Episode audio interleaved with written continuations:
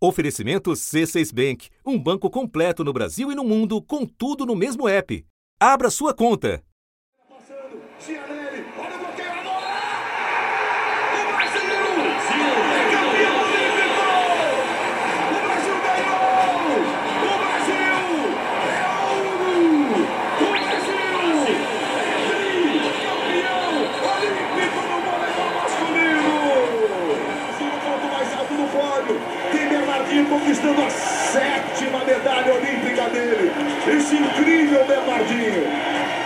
Gigante do esporte mundial.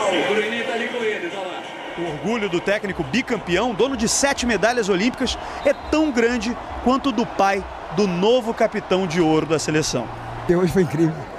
É o Bruno, orgulha muito. da redação do G1. Eu sou Renata Loprete e o assunto hoje é a vida em quarentena. Na nossa série especial sobre o cotidiano transformado pelo isolamento, hoje recebemos pai e filho que personificam algumas das maiores conquistas da história do vôlei brasileiro. Bernardinho, 60 anos, primeiro jogador, depois técnico, técnico brasileiro de nenhum esporte teve uma carreira tão espetacular. No vôlei masculino, em quatro Olimpíadas, a seleção chegou a quatro finais: duas medalhas de ouro, duas de prata. Em quatro mundiais, foram três medalhas de ouro, uma de prata. Desde 2003, a seleção é a número um do ranking. E Bruno, 33, jogador que voltou para o Brasil no exato momento da pandemia. Segunda-feira, 4 de maio.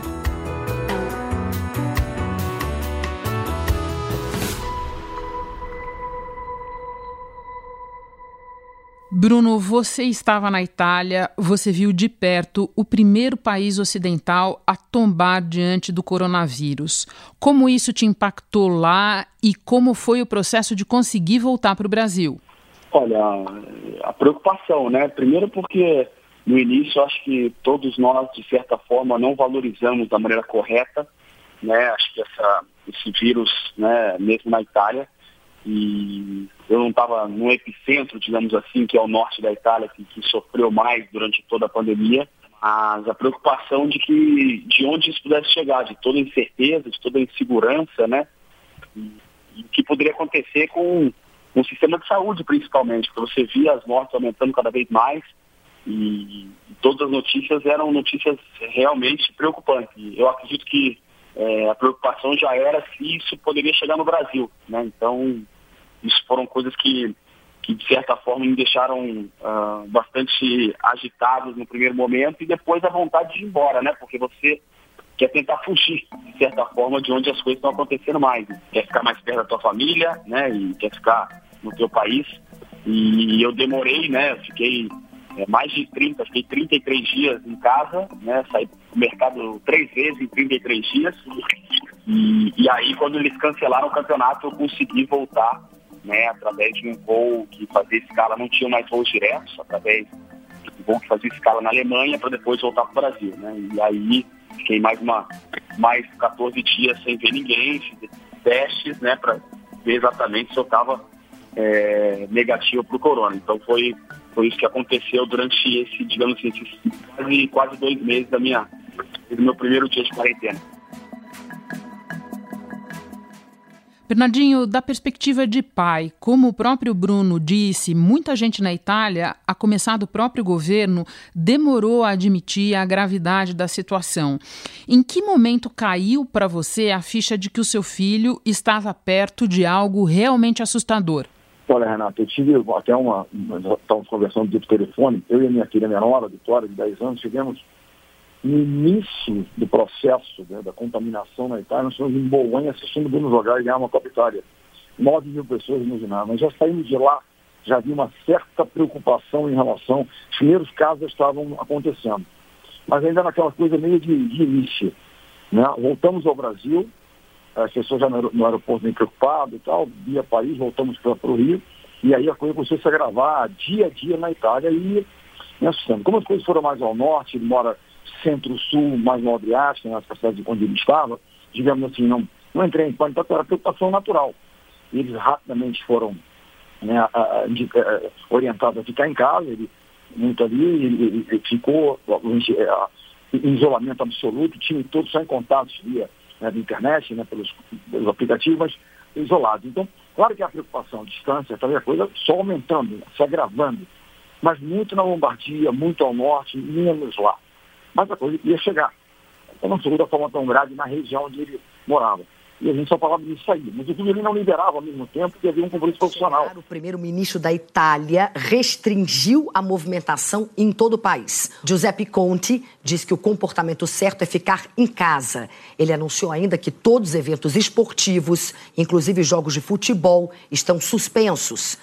Diz que essa decisão é necessária para defender os mais frágeis. Vamos acompanhar. Os do esporte esperavam que pudessem retomar né, a atividade normal em algum momento, que não aconteceu até agora e não vai acontecer né, nos próximos períodos. Então ele conseguiu. Foi um momento de preocupação, mas contato permanente, ele sempre né, muito ligado nas coisas e preocupado conosco aqui, com a certa irresponsabilidade do, do brasileiro, muita gente na rua, naquele país, isso é muito sério, as pessoas têm que segurar, têm que ficar em casa, etc, etc, etc. E de lá também vendo as coisas aqui naquele início, quem parar e olhar, já deu alguns casos na época do carnaval. Nós não tivemos sequer atenção para isso naquela meio modo, né? Vamos Sim. que a gente quase que Deus é brasileiro, vamos nessa e vai dar tudo certo, entendeu? Bernardinho, ainda você. Você se tornou referência no circuito de palestras sobre motivação. Você foi muito bem sucedido em transpor métodos e ensinamentos do esporte para outras áreas, especialmente o mundo corporativo. O que, que a gente diz a um filho numa situação como essa?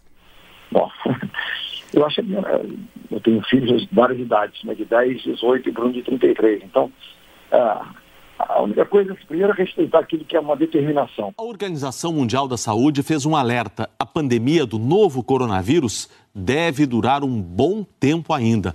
O órgão voltou a defender o isolamento social para deter a expansão do vírus.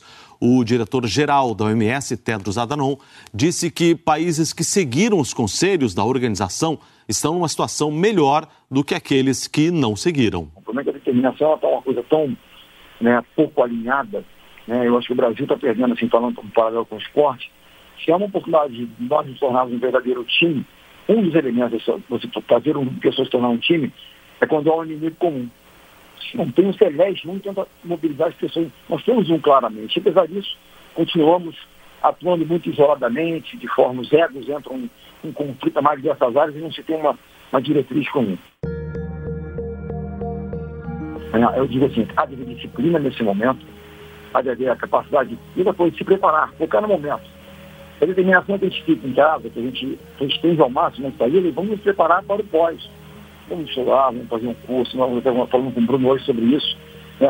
A única atividade que nós estamos sendo cerceados hoje, assim, fundamentalmente a profissional, é irmos à quadra e treinar. O que, que nos dá, digamos assim, 5, 6 horas. Eu tenho feito é trabalhado, né, é, estudado, tentado me capacitar, porque em algum momento né, a gente fala, as porteiras vão se abrir de uma forma gradativa e tal, nós vamos voltar. Como é que vai ser o novo ambiente? Eu não sei dizer do esporte, do mundo de negócios. Sei que será diferente. Se nós estivermos preparados, dotados de ferramentas diversas, nós conseguimos adaptar. Que não é mais fácil para se viver, é que se adapte melhor a uma nova realidade seja no corporativo, seja no mundo do esporte, onde é que nós temos aglomeração novamente. O esporte é naturalmente uma aglomeração de pessoas. Né? Então tudo isso tem que ser pensado.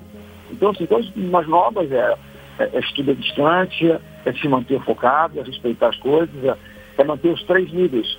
Físico, com mínimo de atividade física, o espiritual, cada um ora, medita tal, e o mental, de você estudar, se preparar é, e também se conectar com as pessoas. Acho que isso é muito importante.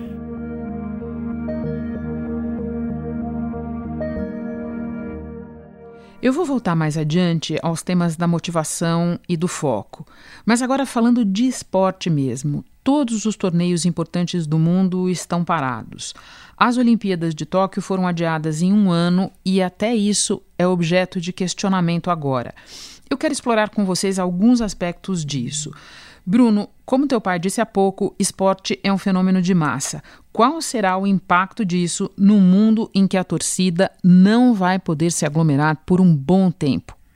Olha, é difícil, né? Até pensar nisso. Eu tive, no meu último jogo na Itália, nós tivemos a experiência de jogar portões fechados.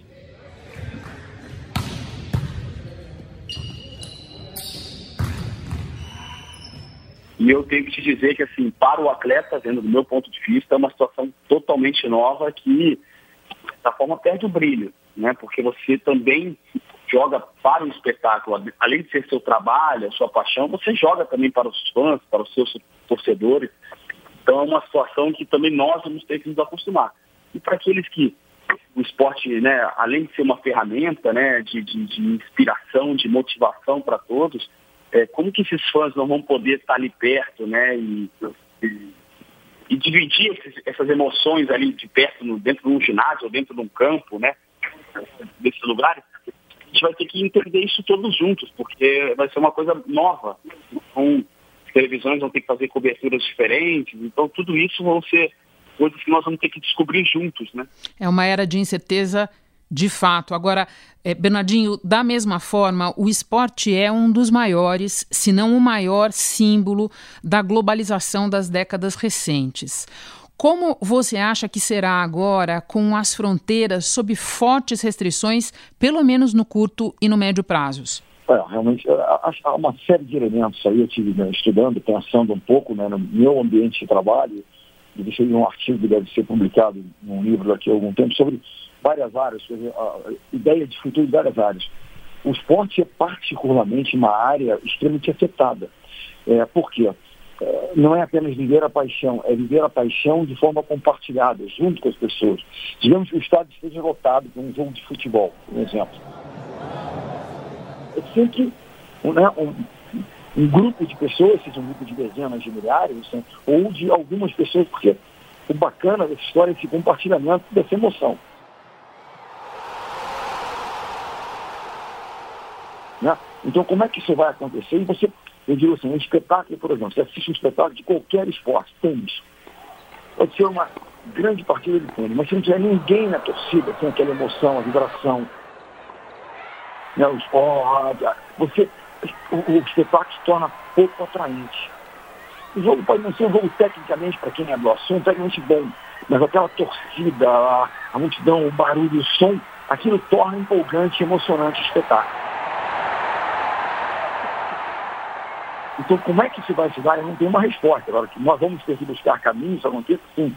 Vamos falar do primeiro objetivo, digamos, não futebol, digamos, a Olimpíada em julho do ano que vem. O comitê organizador bateu o martelo junto com o COI, o Comitê Olímpico Internacional, e as Olimpíadas foram remarcadas para julho do ano que vem, começando no dia 23, uma sexta-feira, indo até o dia 8 de agosto, que é um domingo. Foi a primeira vez na história que houve adiamento do evento. Digamos que a pandemia ela seja gradativamente controlada nos próximos meses, digamos tal, e ela arrefeça, mas que ainda não se descubra rapidamente a vacina, um remédio eficaz, quer que seja.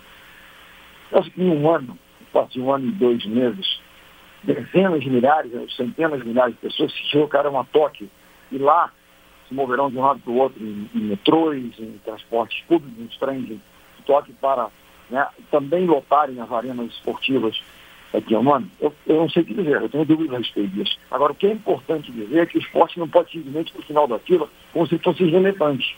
Porque a gente está pensando no alto rendimento. Mas pensa nas crianças que estão, né, nesse momento, impedidas de praticar um esporte. Sim. Aquele que tem um, um festival de esporte, que a família iria lá ver a criança. Milhões de crianças pelo mundo. Exato. Né? Os valores que os pais querem que que as crianças vivam, vivenciem o esporte, eles estão absolutamente, né, absolutamente impedidos de fazer. Então, isso é, na minha opinião, ainda mais grave, falando de milhões e milhões é, de jovens que estão assim, dessa possibilidade. Que as pessoas entendam que existe uma função social importante e não apenas o alto rendimento, que é que é inspiração, que é paixão, é espetáculo, entretenimento. Mas e a base toda, que está hoje impedida de, de, de fazer? Então isso é, de estar em, em, em, equipe, de estar ali e competir, de aprender a ganhar e a perder, é, vai substituir pelo, pelos games, que são, tem a sua função. E game tem uma coisa que não substitui o esporte, quando você perde, você sofre e tal. É, num jogo, num game qualquer, você dá game over, start again, começa de novo. Você não tem aquela coisa de aprender a perder. Você, você não perde, você vai de novo, de novo, de novo. No esporte não, você perde, você sofre, você aprende e você volta. Então a gente quer, a gente está, né, nesse momento, dia eu espero que a gente consiga retornar em alguma, de alguma maneira, em alguma medida, mais rapidamente possivelmente, com toda a responsabilidade que o momento exige. Bruno Bernardinho falava da Olimpíada. A pandemia pegou você como jogador há poucos meses da Olimpíada, que é a mais nobre das competições para modalidades como o vôlei. Você estava prestes a buscar o teu segundo ouro olímpico. O quanto isso bagunça a vida de um jogador e de uma seleção? Traduz para nós, leigos, porque não se trata de um mero adiamento, certo? Eu acredito que, assim, é, no primeiro momento a gente entendeu, né, e até agora a gente sabe que o ideal foi feito, né, que foi o adiamento, porque no primeiro momento você pensa mais importante que é a saúde das pessoas, a saúde dos povos, de todos, né? Você imagina fazer uma Olimpíada com não sei quantas milhões de pessoas, né?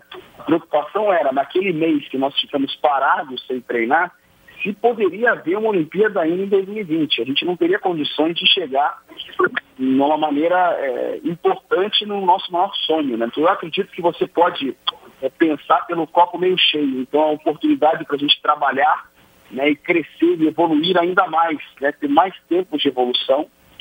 Depende muito de como você enxerga isso. Eu acho que a gente pode enxergar pelo lado positivo, né? E quem sabe a gente vai poder ter mais tempo de treino, mais tempo de trabalho para evoluir e chegar em 2021 é, na melhor forma do que a gente poderia chegar esse ano. Qualquer errinho poderia dar a vitória aos búlgaros. Mas o Brasil reagiu. O time do técnico Renan Dalzotto venceu o quarto set e levou o jogo para o tie-break. A vitória foi suada, de virada, mas o importante, Brasil garantiu vaga nos Jogos Olímpicos de Tóquio no ano que vem. Falando especificamente da tua carreira, você tinha acabado de se desligar do seu clube na Itália, decidido voltar ao Brasil depois de um ciclo de seis anos no exterior. E agora, Bruno, como é que você imagina a tua retomada? Olha, a gente, eu tinha em mente, né, voltar pós-Olimpíada, né? Essa era, um, era uma coisa que eu já tinha decidido na minha cabeça.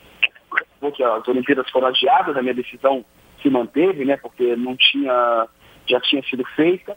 E eu acreditava que pós-Olimpíada era importante né, tentar é, voltar, não só para estar mais perto da minha família, mas também para, de certa forma, estar fomentando o nosso sistema do voleibol, o nosso, nosso esporte, né, esporte como ferramenta na sociedade, o voleibol principalmente. Hoje a gente acaba vivendo um momento como esse. É, o, o voleibol é um esporte que precisa muito né, do apoio né, de, de patrocinadores, né, do apoio privado, e hoje é uma crise é, sem precedentes em relação à economia, a tudo. Né? A gente já viu alguns times acabando, alguns times tendo que fechar, não vão ter condições de continuar. Então, essa retomada aqui, eu não digo nem só minha, mas do voleibol brasileiro, a gente vai ter que se reinventar de certa forma para fazer o movimento não cair e, e, isso também fazer com que as pessoas, né, as crianças principalmente, que, que amam jogar e que que se espelham em tantos ídolos que estão no Brasil, elas possam continuar a ter os ídolos aqui perto. Bernardo, essa resposta do Bruno é o gancho para eu voltar a falar com você sobre motivação. Há poucos dias você deu uma palestra virtual num evento sobre carreiras e disse que todos nós devemos esquecer, deletar mesmo do repertório, uma frase. Eu quero que você relembre para nós qual é essa frase e explique por que a gente deve esquecer dela. Eu acho que eu, eu falo sempre de duas frases. Primeira é, eu sempre, eu sempre fiz assim, essa primeira a gente tem que deletar sempre, porque o modo que nós fizemos no passado, nesse momento especial, não podemos jamais pensar dessa forma, com certeza, a forma como nós fazíamos, né, o que nos trouxe até aqui não será suficiente para a gente possa caminhar adiante. A segunda frase que nesse momento a gente né, deve evitar, eles falam, não vai cuidar da sua vida, não vai cuidar da sua vida, olha para a vida do outro também, do outro também. Então, nós estamos no modo solidariedade né, bem ligado nesse momento. E a minha pergunta é essa, por que desligar depois que as coisas melhorarem? Né, vamos continuar olhando para o outro. Mas voltando à questão da, da primeira frase, né, que a gente deve abominar, na minha opinião, você deve sempre, seja que a minha equipe está crescendo, é campeã, ok, ela é campeã não, ela está campeã nesse momento mas o que nós fizemos até aqui não será suficiente para a gente continuar vencendo num mercado que será diferente. Outras equipes se tornarão competitivas, é, as jogadas que nós criamos serão copiadas e desenvolvidas, na é verdade. nós viveremos, falando por nível de empresas, de sociedade, num ambiente diferente. Né? Eu acho que em dois, três meses né, a transformação digital já, já ocorria numa velocidade incrível, ela se potencializou de uma maneira né, exponencial. Então, tudo será diferente. É muito importante, o que será, eu não tenho resposta, obviamente. O importante é que nós estejamos né, absolutamente prontos para nos adaptarmos a essa nova realidade que vai surgir ao novo mercado consumidor. Né? Com certeza estamos consumindo menos. Quem, quem a gente quer, de quem a gente quer estar perto? De alguém que tem os mesmos valores da gente, olha, aquela empresa legal, quero estar com ela, quero consumir aquilo ali porque ela tem preocupações, ela tem um propósito que é semelhante ao meu.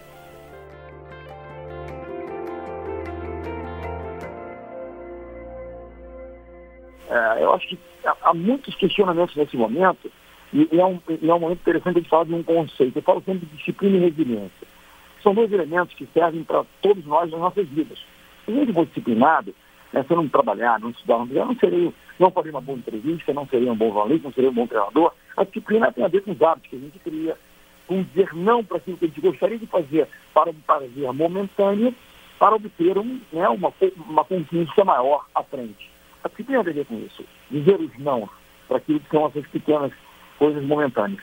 E a resiliência tem a ver com como lidar com os não que a vida te traz. Olha, não, você foi cortado da seleção. Não, há uma crise que te impede de jogar agora. O que você vai fazer? Você vai desistir, ou você vai se preparar e se adaptar a esse novo momento. Então o esporte te ensina muito, te treina, disciplina e resiliência. De certa forma, o estímulo e a exigência de Bernardinho foram virando uma marca, uma maneira de viver e pensar para seus jogadores. Isso foi o que fez toda a diferença. O Mas há um outro conceito que ele está leve, que é a antifragilidade, que é você ir, não é só retornar à sua posição, à sua forma original, que seria a resiliência, né, que é um, em termos na física, mas é ao aprender com isso que nós estamos vivendo hoje, de alguma forma voltarmos um pouco melhores. Tudo anotado porque é muito importante, Bernardinho. Agora, para terminar, a pergunta que nunca pode faltar na nossa série especial Vidas em Quarentena. Começando com você, Bruno, qual é a primeira coisa que você quer fazer quando as regras de isolamento forem relaxadas?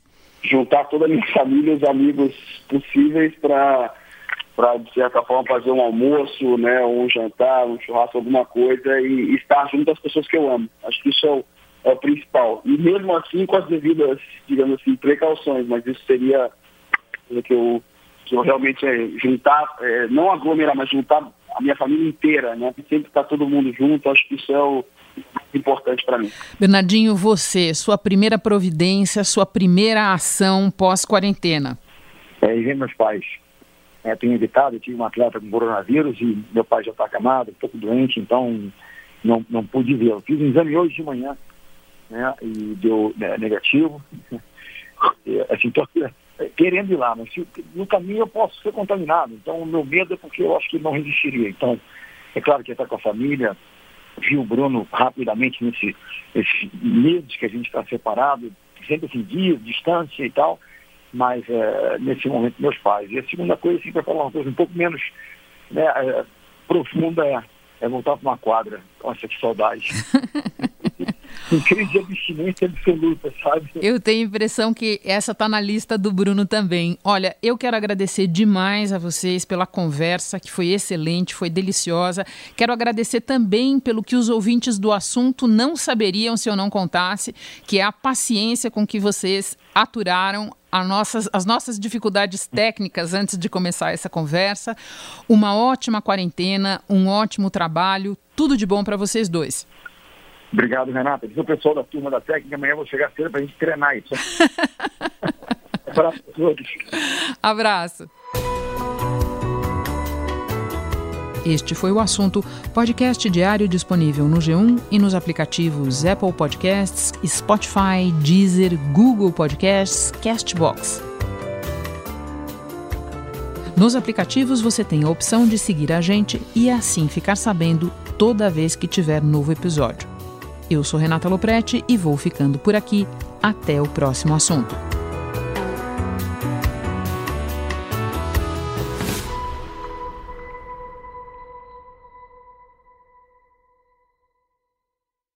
Você no topo da experiência financeira que um banco pode oferecer.